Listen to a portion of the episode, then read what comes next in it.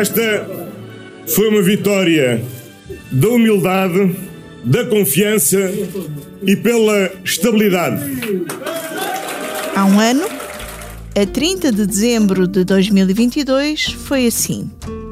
Passado um ano, é isto. Neste ano, seguramente, o governo eh, pôs a jeito, cometeu erros, mas eu diria que o facto mais marcante, a maior tropeção que tivemos de enfrentar ao longo de todo este ano, indiscutivelmente, foi a guerra desencadeada pela Rússia contra a Ucrânia e a consequência brutal que isso teve no aumento da inflação no nosso país. O Primeiro-Ministro deu esta segunda-feira à noite uma entrevista à RTP para assinalar um ano da maioria absoluta, em que começou por assumir erros, culpar a guerra e a inflação pelo aumento do custo de vida dos portugueses. Também tentou dar alguma esperança nas negociações com os professores, justificou o questionário para governantes, assumindo que passou a ser a bitola para todos, e definiu uma nova bitola para a saída de membros do governo: ser acusado. Também deixou alguns recados ao Presidente da República, mas já lá vamos a alguns desses temas. Esta é a Comissão Política, gravada na noite de 30 de janeiro de 2023, um ano depois de o PS ter garantido uma maioria absoluta, que afinal não foi a garantia de estabilidade que prometia ser. Eu sou Eunice Lourenço, comigo está a Rita Diniz, jornalista do Expresso que acompanha a área do governo, e o Vitor Matos, habitual comissário desta Comissão Política. Este podcast tem o patrocínio de Vodafone Business. Saiba como a rede 5G pode tornar a sua empresa mais segura, eficiente e flexível. O futuro do seu negócio está em boas mãos. Vodafone Business. Rita, vou começar por ti, porque eh, estiveste a ouvir atentamente e a escrever sobre esta entrevista. Também andaste na semana passada por Castelo Branco, onde o governo fez um, um Conselho de Ministros especial e eh, escreveste um texto eh, no Expresso que saiu na sexta-feira, cujo título, a ideia era que um ano depois António Costa tenta governar. Há aqui uma espécie de ideia de recomeço no ar ou é só impressão? Sim, e, e essa ideia, uh, digamos, já devia estar pensada uh, há uns meses. Portanto, uh, este mês de janeiro já, já se previa que o governo procurasse arrancar o ano de uma forma diferente de como terminou. O que não se previa, ou pelo menos o que o governo não devia prever, era que o ano tivesse terminado tão mal. Portanto, com a admissão de Pedro Nuno Santos e todo, e, e todo aquele caso muito polémico à volta da indenização da, da ex-administradora da TAP mas que já estava previsto que janeiro fosse um, um, um, mês em que o governo ia procurar outro ímpeto, outra cara, uh, outra forma de, de, de, mostrar trabalho e de mostrar obra, isso já estava previsto e isso começou a ver-se logo com a, aquela campanha enorme de promoção do PRR no terreno, PRR em movimento, que António Costa em particular tem feito muito afincadamente, ele tem estado em vários pontos do país a, a promover a promover essas obras, a lançar primeiras pedras, a inaugurar outros, a mostrar, como ele dizia, Uh, uh, para se ver realmente no terreno onde é que vão ser gastos e como é que estão a ser gastos os milhões uh, da bazuca europeia, do PRR. Um, mas perante isto, portanto, correu tudo tão pior do que aquilo que, que, que, o, que o, próprio governo já estava a ver que estava a correr mal. Um, que, que, o que nós sentimos, ou pelo menos o que eu senti esta semana em Castelo Branco, como, como dizias que estive lá a acompanhar o Conselho de Ministros descentralizado, que é curioso porque é uma, é uma iniciativa que o Governo recupera de 2019, portanto, 2020. Eh, desde antes da pandemia. Desde antes da pandemia, em que este governo, eh, em que era outro governo, não é? Entretanto, já houve eleições e António Costa vai recuperar uma medida do seu anterior governo um, que é fazer estes Conselhos de Ministros descentralizados para estar junto uh, das pessoas, diz ele, para estar no terreno. Para se mostrar. Para se mostrar. Isto tudo são também formas de uh, passar por cima e, e, e procurar uh, uma, uma, uma, outra imagem, uma outra percepção, uma outra lavagem de rosto. Um, por isso, sim, o governo está claramente a tentar uh, mostrar isso, a tentar, nós chamávamos-lhe tentar governar, uh, porque um, nestes dias em Castelo Branco, por exemplo, estávamos, estávamos lá jornalistas e António Costa não queria responder a perguntas de atualidade, precisamente porque queria apenas, a, tinha aquela agenda e queria mostrar aquele trabalho. Caso contrário, iria ser desfocado, iria, iria desviar atenções e não era esse o objetivo dele, está muito focado em fazer aquilo que, que, que, como ele diz, foi mandatado para fazer, que é governar e resolver os problemas da, da vida das pessoas. Ó oh, oh, Vítor, tu uh, acompanhaste a campanha uh, do PS. No início desta comissão política ouvíamos um trecho do Nessun Dorma, uh, faz parte da ópera Turandot e foi um, a música de campanha de António Costa. É um trecho que acompanha a ordem da princesa Turandot para que ninguém durma até se descobrir o nome do príncipe desconhecido. quem é que adormeceu neste ano? Olha, eu posso dizer quem é que adormeceu e quem é que não adormeceu. Acho que a Maria Absoluta foi suporífera para o, para o governo uhum. e relaxou se calhar um bocadinho demais e, e, perdeu um bocadinho. Eles agora estão muito focados com, com aquela hum, mantra do foco, não perder o foco e tal. Uhum.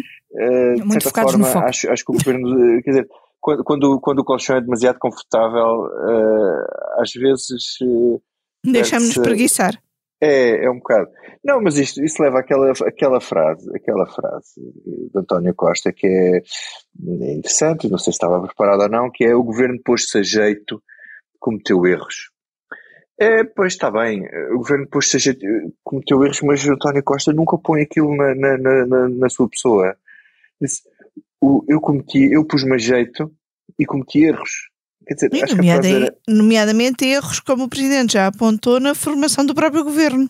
Sim, eu dizer, eu pus-me a jeito, eu cometi erros. Ah, quer dizer, não é o governo, é os outros. Ele está a falar do governo na terceira pessoa, como se fossem eles.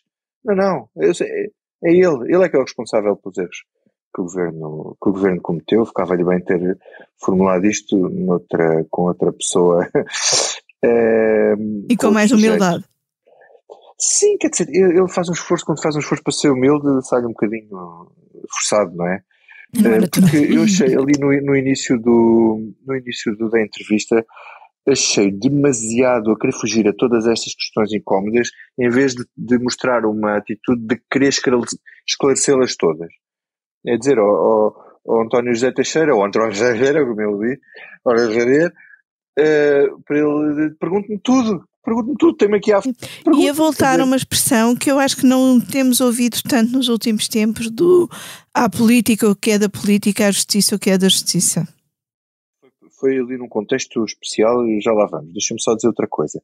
Quando ele diz que houve coisas que tiveram consequências graves porque eram graves e outras não tiveram consequências porque não, é, não tinham essa gravidade, eu também acho esta frase absolutamente extraordinária, porque em cada um dos momentos em que as coisas estavam a acontecer, António Costa não deixou transparecer que achava que as coisas fossem graves. Não, tanto que falava em casos e casinhos.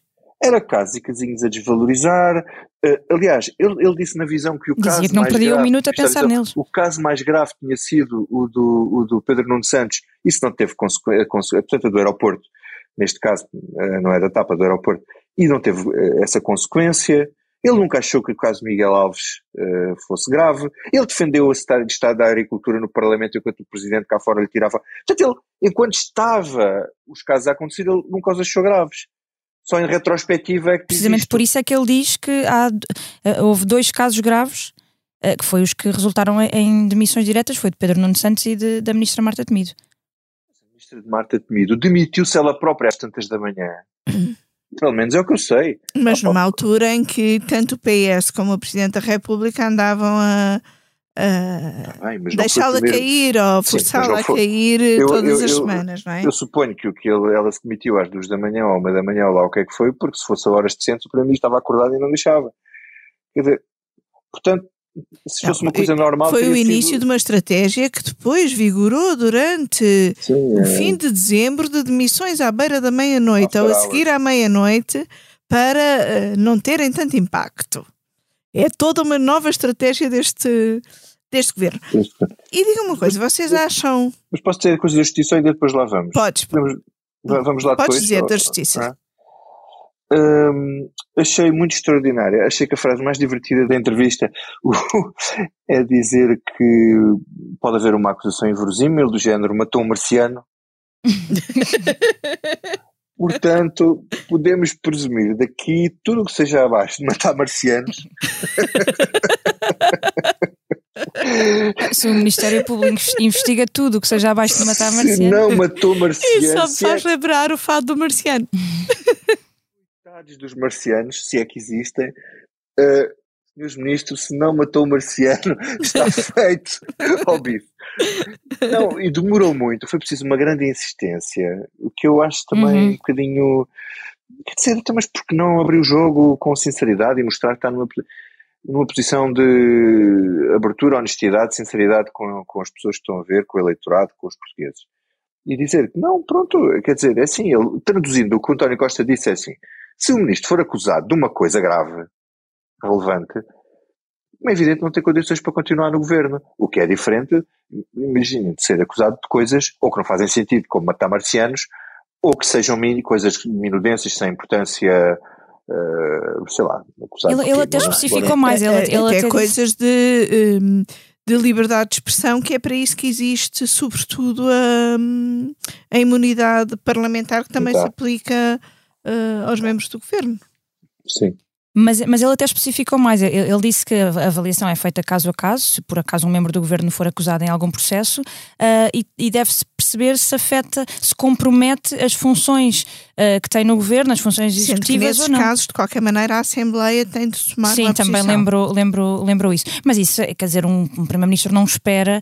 Uh, pela decisão da Assembleia, quando percebe que um ministro seu é acusado num processo. Sim. Sim, sim. sim. Politicamente. E, e, em relação aos professores, que é uh, provavelmente uma das situações que mais preocupa a sociedade portuguesa neste momento, pareceu-vos haver ali alguma margem, uh, algum caminho ainda para andar?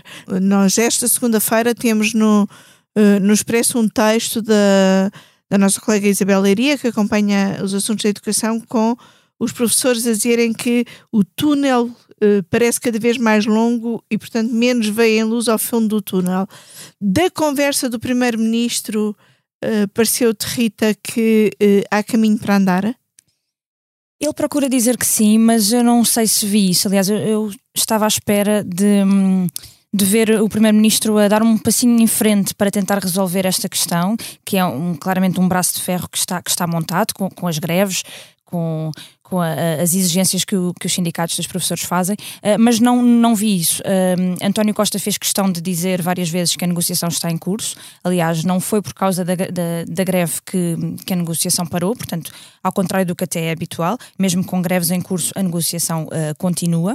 Disse também num dos eventualmente o primeiro recado de muitos que deixou a Marcelo Rebelo de Sousa nessa, nesta entrevista, que apesar do Presidente ter recebido os sindicatos, não cabe ao Presidente negociar com eles, cabe ao Governo, e mais, repetiu também uma ideia que já tinha dito noutras ocasiões, que quando o Ministro da Educação, neste caso, uh, negocia com os sindicatos, está a fazê-lo em nome de todo o governo, portanto, um, ser o ministro a falar é o mesmo que ser eu próprio a falar, disse a, a dada altura. Aqui a questão é, uh, e o que, a sensação que nós temos é que o, o ministro da Educação, por mais que queira ter mais margem ou ter mais margem para andar ou ter algo para desbloquear este impasse em que se em que se colocou a questão, parece que não pode, parece que está ali numa, numa espécie de camisa de forças porque falta uma autorização eventualmente superior, ou das finanças, ou do Primeiro-Ministro, ou eventualmente ou aquilo, ou eventualmente aquilo que o Primeiro-Ministro disse que foi tudo o que se decidir para os professores dificilmente não se aplica a As outras, outras carreiras, carreiras claro. e portanto pode ser isso que impede aqui a, a andar mais longe com os sim, professores. A sensação que se ficou nesta entrevista foi que há, mu há muitas pedras na engrenagem ainda. Não me parece, apesar de dizer que a negociação está em curso e há margem para para negociar, não vi ali nada que parecesse uma luz ao fundo do túnel, nem na questão do, dos escalões, uh, nem na, muito menos na questão da recuperação de tempo de serviço congelado, aí parece-me que a linha é mesmo linha vermelha, mas nem no resto pareceu haver, haver caminho, embora teoricamente haja, mas não levantou ali nenhuma ponta do véu nesse sentido. Vitor, e tu, como uh, nosso marcelólogo uh, residente, uh, que valor deste ou dás ali àqueles avisos finais? Ah, eu queria falar dessa parte também. Eu também, deixes falar dessa parte, mas podemos começar esta parte pelo Vitor. que valor dás àqueles avisos finais? Olha, muito interessante. Achei muito interessante. e, e, bem, e, bem dado, e bem mandado, e bem, e bem pensado. bem mandado. Quer dizer, até o seu Presidente da República que fez aquele discurso na tomada de posse a dizer que eu tinha que estar cá há quatro anos, que não podia ir embora, que as pessoas tinham votado em mim, toda a gente me adorava e amava perdidamente e que era quatro anos tinha que ser e tal e coisa. Então agora já diz que pode eventualmente pensar que a seguir às europeias, isto. Então, mas onde é que quer dizer? Ou uma coisa ou outra, não é? Bom, uh, eu acho que foi interessante este. Agora vamos ver o que é, qual será. Uh, ele fez o ping, agora qual será o pong do lado de. Ah, sim, não perca as cenas de, do. As cenas do próximo, as próximas declarações de Marcelo Rebelo de Souza. Deste ping-pong público e político. Sim, uh, não, acho, acho que foi uma boa resposta ao Presidente da República e ao, ou, à, ou àquilo que se supõe que pense o Palácio de Belém, não é? Um, e acho que faz muito sentido aquilo que António Costa disse sobre as europeias. As europeias nunca foram uma bitola para avaliar governos. Nunca foram. Porque o eleitorado. Lembremos da grande parte... derrota de Durão Barroso. Não, lembremos da grande derrota de Durão Barroso, que deu, mesmo com essa derrota, deu margem ao Presidente da República para nomear um Primeiro-Ministro que não tinha sido eleito. Uhum. Pronto, e, que deu mar... e que, sobretudo, levou Durão Barroso a Presidente da Comissão. Sim, mas não, não foi isso que fez com que o Presidente mudasse uhum. de opinião. E outro que eu acho que é talvez mais significativo, mais parecido ao momento atual, que é uh, uh, quando uh, José Sócrates sofreu uma enorme derrota perante o PSD nas, uh, nas europeias de 2009 e, e em setembro havia legislativas. Ele, ele, ele perdeu a maioria nas legislativas, mas depois ganhou as legislativas. Uh, portanto, o, o, o, resultado que Paulo Rangel, naquela altura, teve e que parecia uma dinâmica vitoriosa do PSD foi completamente desbaratado a seguir para o Dr. Manuel Ferreira Leite uh, que não conseguiu, uh, não conseguiu uh, ganhar as eleições, tirou a maioria absoluta ao PS, mas, mas quer dizer, mas depois na verdade António José Sócrates continua a governar. Portanto, quer dizer, ele pôs a questão nos termos certos, eu acho até do ponto de vista da análise política, naquilo que faz sentido. Estás a, Estás aí desejosa ser... de falar sobre este assunto. Sim, a não ser que seja uma derrota, quer dizer, que seja uma coisa. Eu acho que a avaliação política tem que ser sobre as condições políticas que o governo tem para governar. Porque, quer dizer, a, a, se nós formos comparar os, todos os resultados eleitorais uh, das, das, uh, das europeias depois com as legislativas a seguir, uh, acho que não, acho que não acho que não se confirma uma enorme contaminação de um, de um processo para o outro. Rita. Não, o que, o que, eu queria dizer é que ficou evidente nesta entrevista, como dizia há pouco o, o David Diniz, Diniz, ali dentro, foi que o, as relações entre os dois palácios uh, uh, não estão de todo famosas e o que ficou desta entrevista foi até um certo tom furioso de António Costa quando se referia a Marcelo Rebelo de Sousa. Portanto, ali alguma coisa não, não está e bem. Até quando Nós disse já... que não lhe compete negociar, negociar com, com, os professores. professores. Exatamente. Mas isto, isto, já se vinha notando uh, nas últimas semanas, nomeadamente nesse ping-pong muito público que houve sobre vários assuntos. E é verdade, hum. e o, próximo, o próprio Presidente da República já disse isso, atenção o próprio Presidente da República já disse, não me cabe a mim negociar com os professores, disse, não, é, não são as minhas competências. Uhum. Sim, mas uh, pareceu, ao dizer isto, António Costa pareceu que também não gostou que, não sendo o Presidente negociador com, com os sindicatos, ainda assim tenha posto o Palácio a recebê-los. Exato. Uhum. Uh, sim, mas, mas o, o, que eu dizia era que na, nas últimas semanas houve esse Várias declarações públicas, tanto de António Costa como de Marcelo Rebelo de Sousa, umas a seguir às outras, sobre vários temas. Eu era professor, em que Marcelo chamava Fernando Medina à discussão por causa da questão orçamental que, que esta discussão acarreta, ou quando Marcelo Rebelo de Sousa dizia que o questionário de verificação prévia dos novos membros do governo também tinha, obviamente, que ser respondido pelos membros atuais do governo, e António Costa vinha a seguir responder, dizer qual é que era o seu entendimento disso. Houve ali vários dias de, de um grande ping-pong uh, em que a relação entre os dois palácios azedou ligeiramente. E aqui nesta entrevista vimos o, o, o, o culminar disto tudo e percebemos que as coisas não estão, não estão muito famosas. Uh, foi, aliás, uh, este discurso de António Costa, ao vir lembrar uh, as frases uh, de Marcelo Rebelo de Sousa na tomada de posse, quando o vinculou ao lugar de, de primeiro-ministro, a ele próprio, não só a este governo, mas sobretudo a ele próprio como primeiro-ministro durante quatro anos. também Carlos César tinha dito, penso eu, este fim de semana, numa, numa entrevista à, à Lusa, também tinha lembrado como Marcelo Rebelo de Sousa tinha sido eleito com larga maioria de, de, votos de, dos socialistas. Uh, portanto, há aqui, há aqui esta ideia de que uh, se uh, Marcelo Rebelo Sousa disse na tomada de posse que este governo tinha sido eleito uh, por uma larga maioria, que era uma maioria que não vinculava só ao, ao, Partido Socialista, mas sim a um homem, que era uma vitória muito pessoal, dizia ele, que António Costa era o rosto dessa vitória. Portanto, ao colar muito António Costa a esta governação um, e, e ao fazê-lo para quatro anos, António Costa agora usa como é que se diz, vira o feitiço contra o feiticeiro e usa essas mesmas palavras para dizer então pronto, eu vou ficar quatro anos a governar, portanto não pense, senhor Presidente, em dissolver a Assembleia e em e, e a interromper este mandato, que é de quatro anos. E António Costa tem feito outra coisa curiosa nestes últimos dias em que tem andado a promover o PRR, que é lembrar muitas vezes a data de execução do PRR, que é, uh, são as 24 horas do dia 31 de dezembro de 2026. Uh, eh, portanto, uh, interromper este ciclo de execução nunca seria bom para Portugal, seria nunca seria bom essa execução. para, uh, para exatamente para não prejudicar essa execução. Portanto, António Costa vai lembrando de várias formas isso mesmo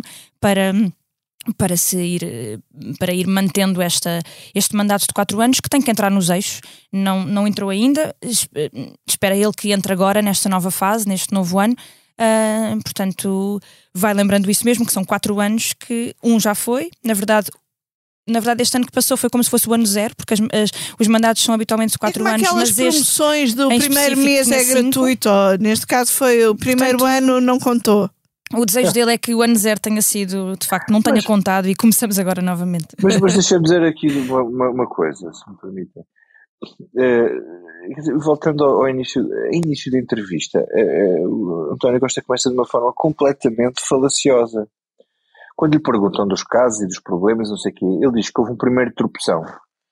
E não tem nada a ver com isso. Diz que o primeiro tropeção foi, foi uma coisa que ninguém imaginava que era a guerra a inflação. Não é verdade. Não é verdade. Ninguém imaginava quem? Quem é que não imaginava? Ele e o Rui Rio fizeram um acordo para não falarem da guerra durante a campanha eleitoral. Uhum. E ninguém fez um acordo, mas a ninguém que convinha falar de inflação. Todos os analistas internacionais diziam que isto ia ser um problema. Sim, dizer, mas foram dois assuntos que ficaram fora da campanha. E como, ficaram, pois ficaram. Como tu e eu bem nos lembramos, Vitor, mesmo já depois das eleições, eh, quando nós fizemos uma entrevista ao então Ministro dos Negócios Estrangeiros, Augusto Santos Silva sobre a guerra, ainda havia muito quem duvidasse que a guerra ia mesmo uh, ah, começar. Quem duvidasse. Encerrado este tema da entrevista ao Primeiro-Ministro, uh, viremos-nos para outro dos assuntos desta segunda-feira, que foi muito cheia de uh, acontecimentos políticos. Esta segunda-feira, o Tribunal Constitucional voltou a declarar inconstitucional a lei da eutanásia. Considera que a expressão sofrimento físico, psicológico e espiritual não é suficientemente clara, já aparece o primeiro-ministro a comer sílabas, um, e que, portanto, tem de ser uh, clarificada. Isto pareceu-vos uh, só um pormenor ou é mais um sinal de que este é um processo que parece não ter fim? Vitor. Sim, tendo a concordar contigo uh, entre o, empurrar com a barriga e a capacidade de uh, encontrar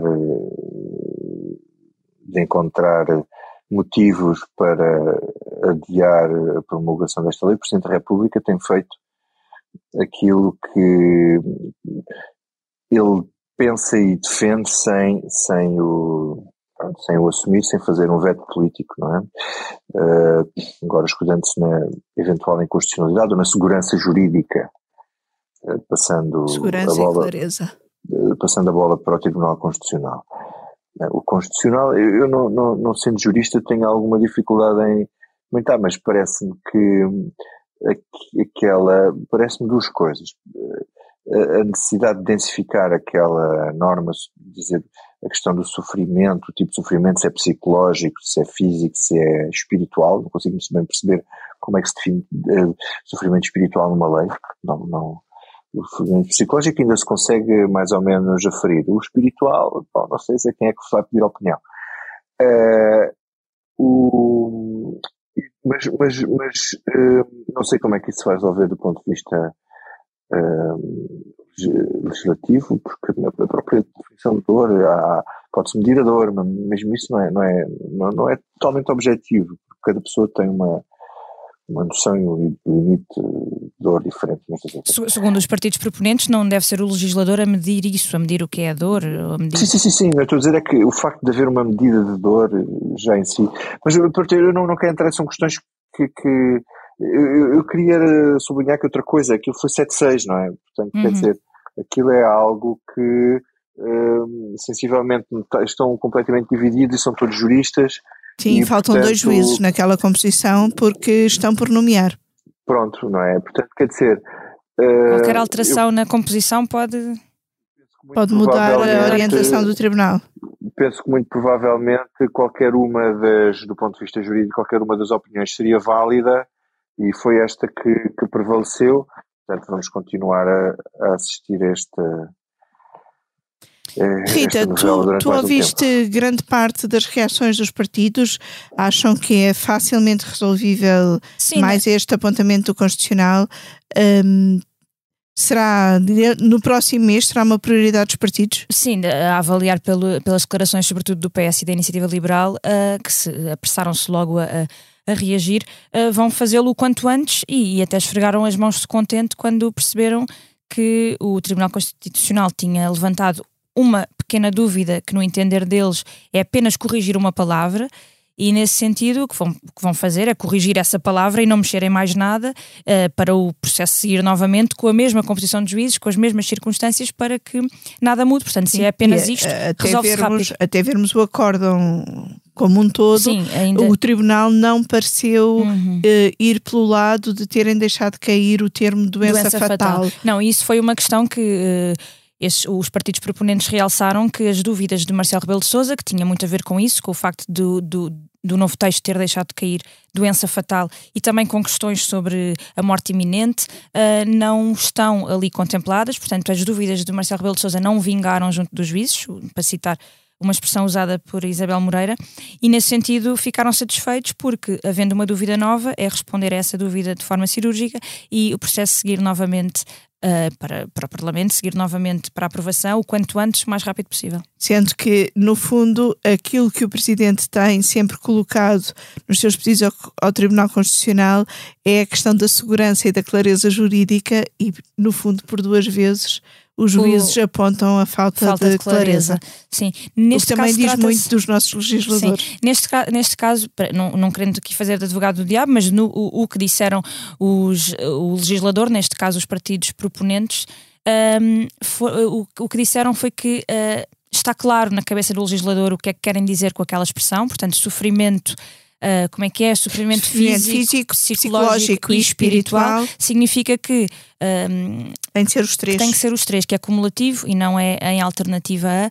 Portanto, tem que ser uma avaliação conjunta destas três ideias para definir então o que é que é sofrimento uh, de facto grave para, para ser considerado. Um, elegível para, para, um processo de morte, de morte medicamente, medicamente assistida. assistida. Eh, portanto, na cabeça deles está claro, mas se para os juízes não está, então eles pretendem clarificar ainda melhor. E como estamos quase a chegar ao fim, vamos lá ao que não nos sai da cabeça. Vitor, começamos por ti. Olha, não me sai da cabeça a convenção do Chega de, deste fim de semana em Santarém, uh, começando pelo facto de, do líder ter sido eleito com 98% dos votos, uma votação nós poderíamos uh, chamar norte-coreana ou sadâmica, como se dizia noutros tempos. É certo que não é exclusivo do Chega estas eleições com 98%, nos partidos do chamado regime acontece a mesma coisa, sobretudo quando estão no poder e ninguém desafia o líder.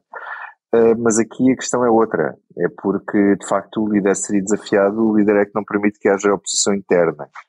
E isso uh, parece-me, enfim, ponto de vista democrático, um, um problema que o Dr. Ventura não quer uh, resolver e fez declarações bastante demagógicas sobre este, este problema. E, e pronto, o, o, seu suposto adversário saiu do partido, o seu ex-amigo uh, Nuno Afonso, e portanto, quer dizer, purga em purga vai, vai ficando e já era e continuará a ser um partido de homem só e acredito que Chega não tem futuro sem André Ventura.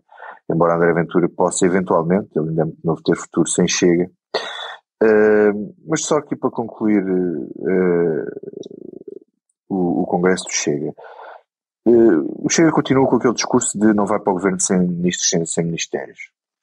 A Iniciativa Liberal já disse, já, já colocou uma linha vermelha que o próprio PSD não coloca e, e Luís Montenegro foge desta questão a sete pés.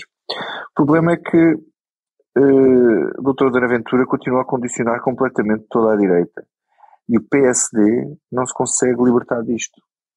Enquanto o PSD se mantiver uh, dependente uh, do Chega, isso, mesmo isso irá influenciar os resultados eleitorais e será certamente um dos grandes argumentos do, do PS no apelo ao voto útil, como já se viu nestas eleições.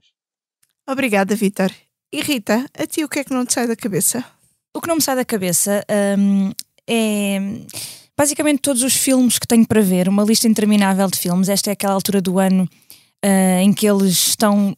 Os, os, bons filmes estão no cinema e estão em todas as plataformas e só me falta tempo para os ver. Uh, estamos com os Oscars à porta, temos as nomeações, começa a lista uh, interminável de, de filmes bons. Uh, portanto, é, é, o que não me sai da cabeça é precisar de tempo para os ver. Uh, no cinema temos agora o After Sun, que eu queria muito ver. Temos também o Babilónia.